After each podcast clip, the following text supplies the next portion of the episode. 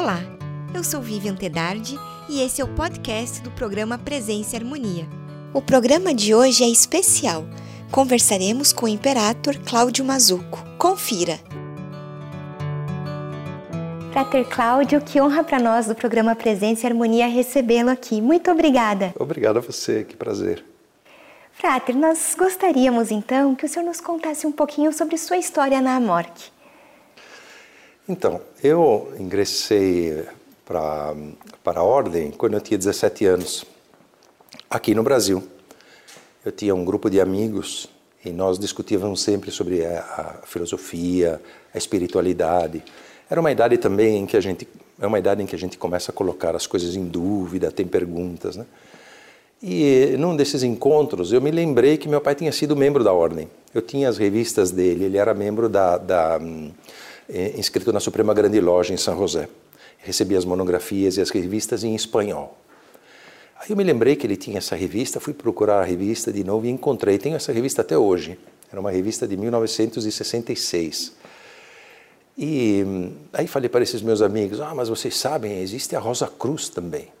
Eu não sabia exatamente o que era isso, mas eu senti a necessidade de lembrar a eles que existia também esta, esta escola. Então, na época, eu fui procurar a loja São Paulo, eu morava em São Paulo, a loja era na 25 de março. Fomos, eh, eu e um amigo, procurar a loja.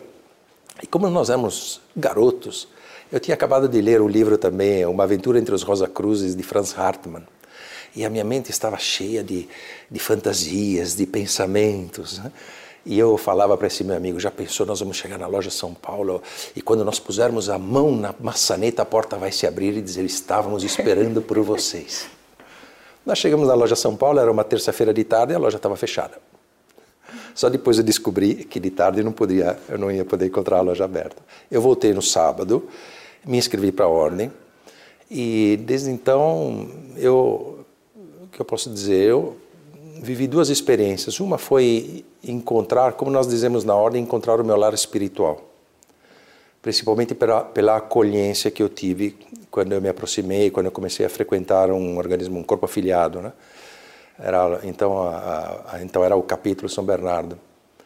E sucessivamente, quando eu me mudei para a Itália em 88 com minha esposa e minhas filhas, eh, a sensação foi a mesma a sensação foi aquela de, de estar entre estar em família. Né? Mesmo tendo eu falava italiano, eu nasci na Itália, mas era de alguma forma era um país estrangeiro para mim porque eu cresci aqui. E, mas quando eu cheguei no capítulo, capítulo Sereníssima em Verona, eu senti que eu tinha chegado em casa novamente. Então sempre foi muito forte essa sensação. E o outro aspecto que para mim marcou, marcou profundamente a minha vida, foi a reaproximação com meu pai porque ter entrado para a ordem fez com que ele voltasse para a ordem. E quando ele voltou para a ordem, nós é, alcançamos uma relação de uma, com uma qualidade é, que eu não, eu não saberia nem definir. Para mim foi um presente que eu tive nessa vida. Ele abriu essa porta para mim, eu entrei, e depois que eu entrei, eu estendi a mão e ele entrou também. E isso é uma coisa que eu vou é, levar comigo para sempre. Com certeza. E, Frater, agora no dia 18 de agosto, o senhor foi instalado né, imperator da Amorque. Sim. Então, qual que foi a sensação quando o senhor soube a respeito e também né, sobre a Convenção Mundial, a sua instalação? Olha, quando eu soube, é, foi, um, foi um choque. Foi um choque porque para todos nós, os grandes mestres da, da, da Amorque, o, o imperator era o Frater Christian Bernard pela sua competência, hum, pela harmonia com a qual ele sempre conduziu todas as atividades da ordem, pela sua inteligência, pela sua sensibilidade, várias características, eu poderia elencar aqui várias, mas então nós sempre o identificamos como uma a figura de referência para nós, né? o líder eh, máximo da ordem.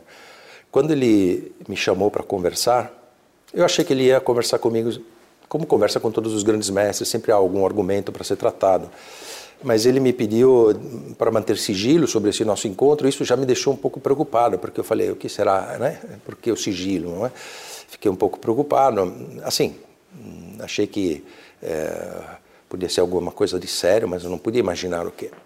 Então tivemos uma reunião é, com ele, a Sora Helene, sua esposa, e a Bianca, minha esposa, é, na, no Château de Montville, a sede da grande loja de língua francesa, onde ele tem o seu, seu escritório. E naquela ocasião, ele me comunicou a sua intenção de eh, deixar o cargo de, de imperator, enquanto ele está em saúde, eh, possibilitando a ele de fazer uma transmissão de conhecimentos e de experiências ao futuro imperator que ele tinha eh, pensado, refletido e tinha pensado no meu nome.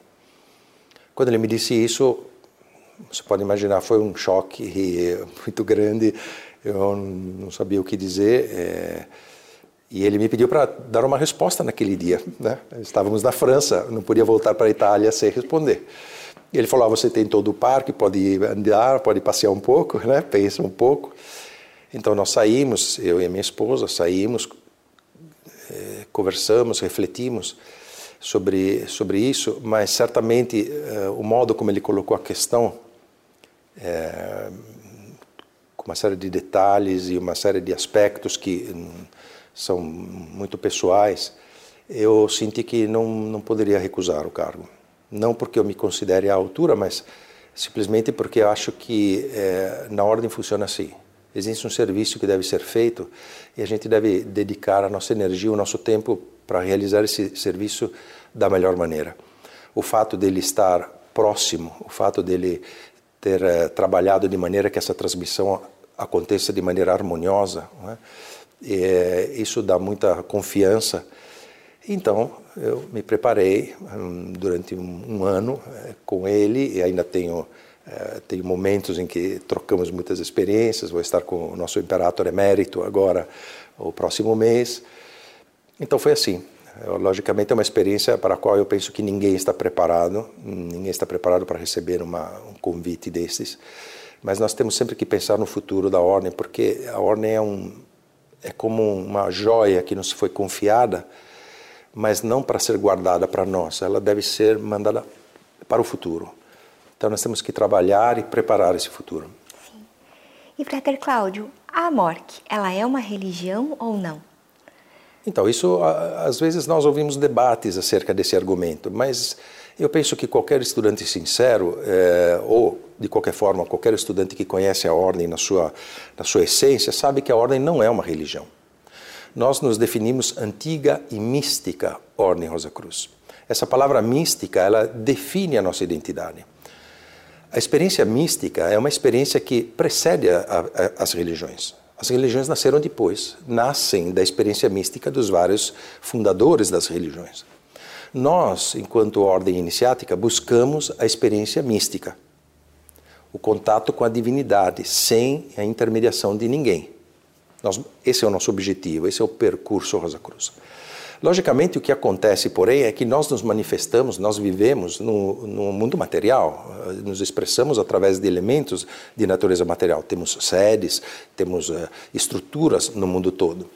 Logicamente, cada grande loja, cada estrutura deve se relacionar com o estado onde se encontra. Por exemplo, na Itália, a antiga e mística Ordem Rosa Cruz é uma fundação. Em outros países, é uma associação, é? Então, o que significa isso? Significa que, do ponto de vista jurídico, as grandes lojas elas assumem um caráter necessário para se relacionar com o Estado onde elas estão presentes, para poder respeitar as leis, as regras de, de, de todo tipo, regras fiscais, regras é, do, do, do Código Civil de cada país. Então, é necessário que cada grande loja adapte o seu estatuto, que é a veste com a qual nós nos relacionamos com o Estado onde nós estamos presentes. Isso não altera absolutamente nada da essência da ordem. A essência da ordem é uma ordem mística, iniciática, tradicional. Se nós entrarmos no coração da ordem, nós saberemos que não tem nada a ver com uma religião, porque a experiência mística, como eu disse no início, ela precede a experiência religiosa. Esse é um dos motivos também por, pelos quais nós encontramos dentro da ordem membros que vêm de todas as religiões é, das religiões de caráter de, de, natureza cristã ou hebraica ou islâmica ou, ou tradições budistas, encontramos membros de todas as tradições, porque a experiência que nós buscamos, ela está num nível diferente da experiência religiosa. E como imperator, quais são os seus objetivos para a MORC? A curto, médio, longo prazo? Se é possível até a gente falar disso nesse momento? É, é, Viviane, precisaríamos definir o curto, o longo e o médio prazo. o que significa? Eu, eu, é, eu vivo a experiência Rosa Cruz dessa forma. É, com, com sinceridade, sinto que me foi confiado um tesouro. E, e, como eu disse antes, é um tesouro que nós devemos conservar de maneira que esse coração, essa, essa, essa, essa identidade, ela não seja alterada em função da, daquilo que nós chamamos modernidade ou pós-modernidade, ou da influência de tantos eh, meios informáticos, ou de tantos eh, eh, impactos que nós temos com a tecnologia, mas que esse coração, esse tesouro, ele seja mantido igual àquele que eu recebi quando era garoto, igual àquele que meu pai recebeu, igual àquele que os fratres e sororas do passado receberam, e que nós temos a obrigação de levar para frente, de trazer para as gerações futuras. Então eu penso que a função do imperator, a curto, a médio e a longo prazo, seja aquela de ser um guardião. Um guardião junto com os grandes mestres, de maneira que esse coração, esse tesouro, ele não seja modificado. Logicamente, as estruturas que vão permitir a este tesouro, a esse conhecimento de se expressar, elas vão se atualizar, certamente, mas o coração, aquilo que nós consideramos a alma da ordem, é uma responsabilidade do imperator fazer com que ela não seja modificada. Já que falamos de tempo, é do nosso tempo as redes sociais. Sim. Que relação a gente pode estabelecer entre a espiritualidade e as redes sociais? Essa é uma, essa é uma, uma pergunta importante porque é, se a gente andar pela rua, a gente esbarra nas pessoas olhando o celular. É? Então, a força, a, o impacto que essas redes e que esses instrumentos estão tendo na vida das pessoas é muito grande. É um impacto tão grande e que ocorreu em, uma, em uma, um, um período de tempo tão breve é, que ninguém estava preparado para isso. O mundo da, da, jurídico, por exemplo, não estava preparado para os crimes de natureza de informática. O mundo da educação não estava preparado para os alunos que na aula eles verificam se o que o professor está falando é certo ou não, olhando a Wikipedia ou olhando outras, não. Então nós não estávamos preparados para esse impacto que tão, foi tão forte. E esse impacto acontece também no mundo da, da busca espiritual, das tradições, das filosofias. Então, qual é o, o, aspecto fundamental? O aspecto fundamental é que qualquer evolução, qualquer crescimento, ele ocorre por relações. Ele não ocorre na individualidade, na separação. Ele ocorre nas relações.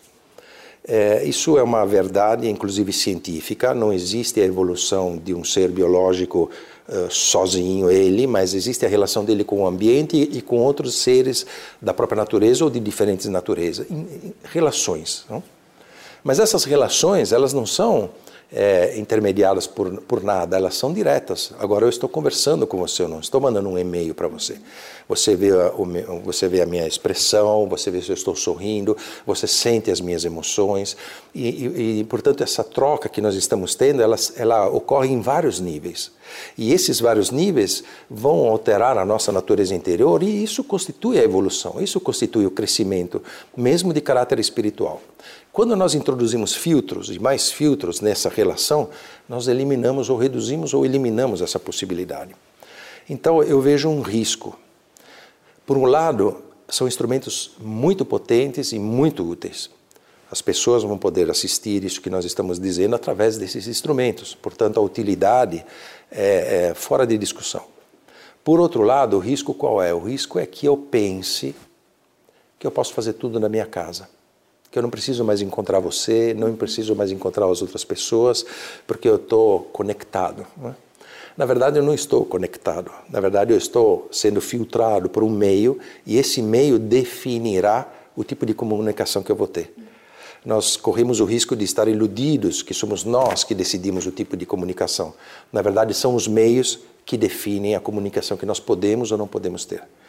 Então, no campo da espiritualidade, é muito importante que nós tenhamos sempre claro em mente que é importante estudarmos, é importante termos um momento de solidão, um momento da meditação, um momento do silêncio. Na ordem nós temos muitas atividades e muitos momentos desse tipo, mas é fundamental depois a relação.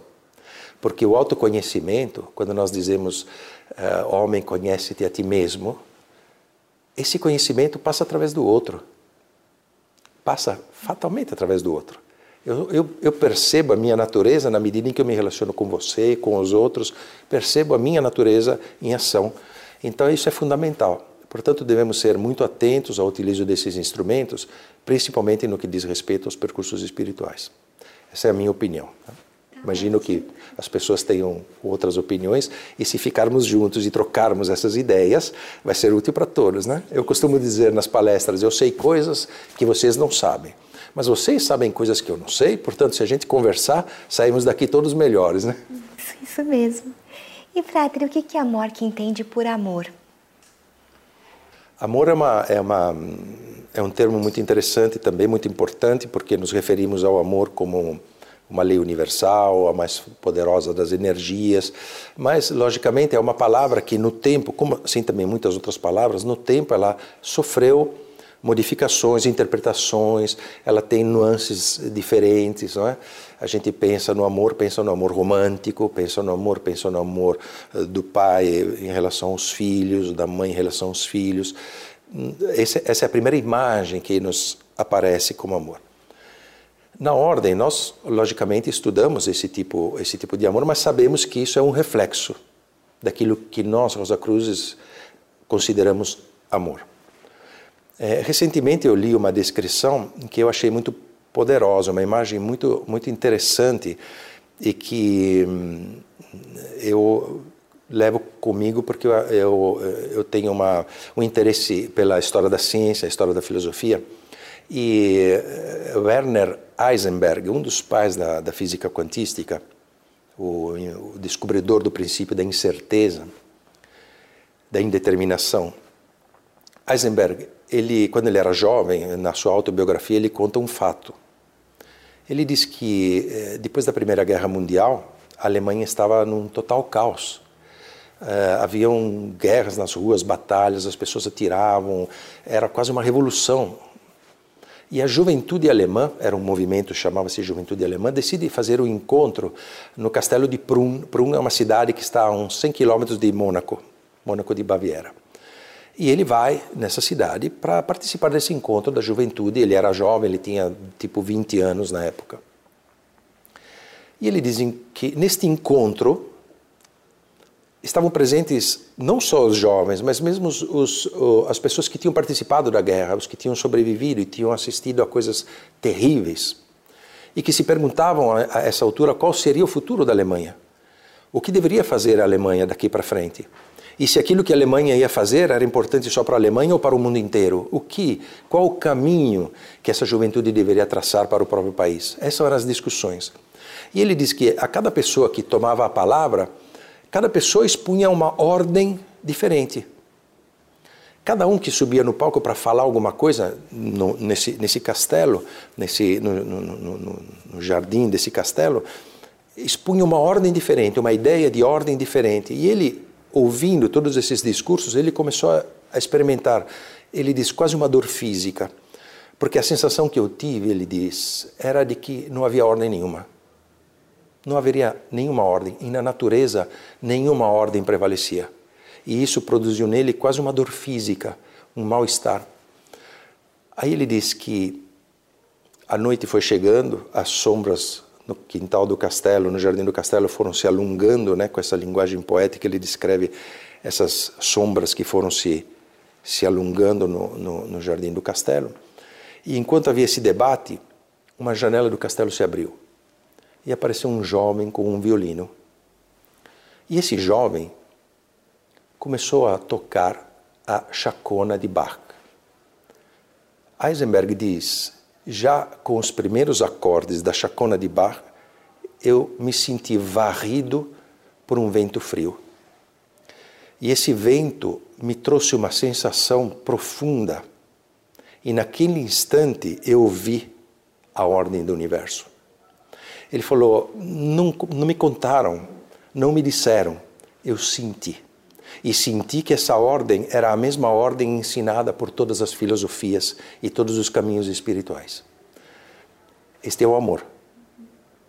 Heisenberg na sua incrível preparação científica, um homem que lançou as bases do pensamento científico moderno, que revolucionou toda a nossa, a nossa era, o computador, todos esses meios que nós usamos hoje se baseiam em, em muitos princípios da física quântica. Ele teve uma experiência mística.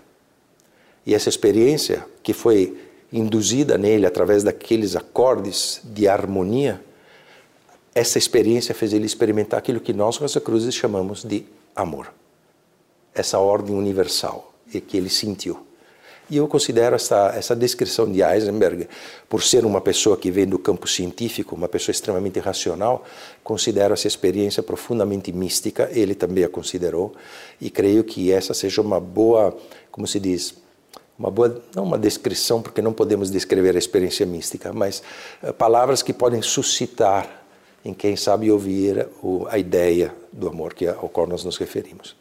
Frater Cláudio, certa vez o senhor falou aqui para nós no sentido que o misticismo Rosa Cruz é como um mapa que nos indica o caminho para trilharmos na vida.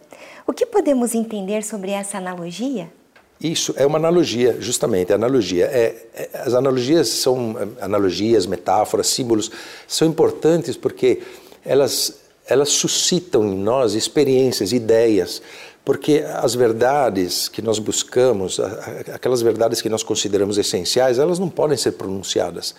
Não são conceitos que nós podemos escrever numa frase. A frase ela pode suscitar em nós, induzir em nós emoções ou ideias que nos remetem a essas verdades, mas elas nunca podem ser pronunciadas. Então, eu uso muito essa, essa analogia. Eh, eu venho de uma região da Itália próximas às montanhas, próximas aos, aos Alpes. Gosto muito de, de caminhar nas montanhas. E a montanha é interessante porque eh, você decide de subir uma montanha, porque talvez um amigo te falou que o lugar é muito bonito, que quando você chegar lá em cima você vai ver paisagens incríveis, eh, você vai ver ah, animais que não existem nas planícies. Ou você pode ler um artigo numa revista, você tem uma série de informações sobre aquele caminho, aquela trilha e aquele lugar lá no alto, mas você não sabe como ele é. Então, um dia, movido pela curiosidade, você decide, fala, bom, hoje eu quero ir lá. Então você prepara a sua mochilinha, você prepara o seu sanduíche, a sua água, né? você lê tudo também sobre aquela trilha, você está informado, você quer saber todos os detalhes. E você começa a subir.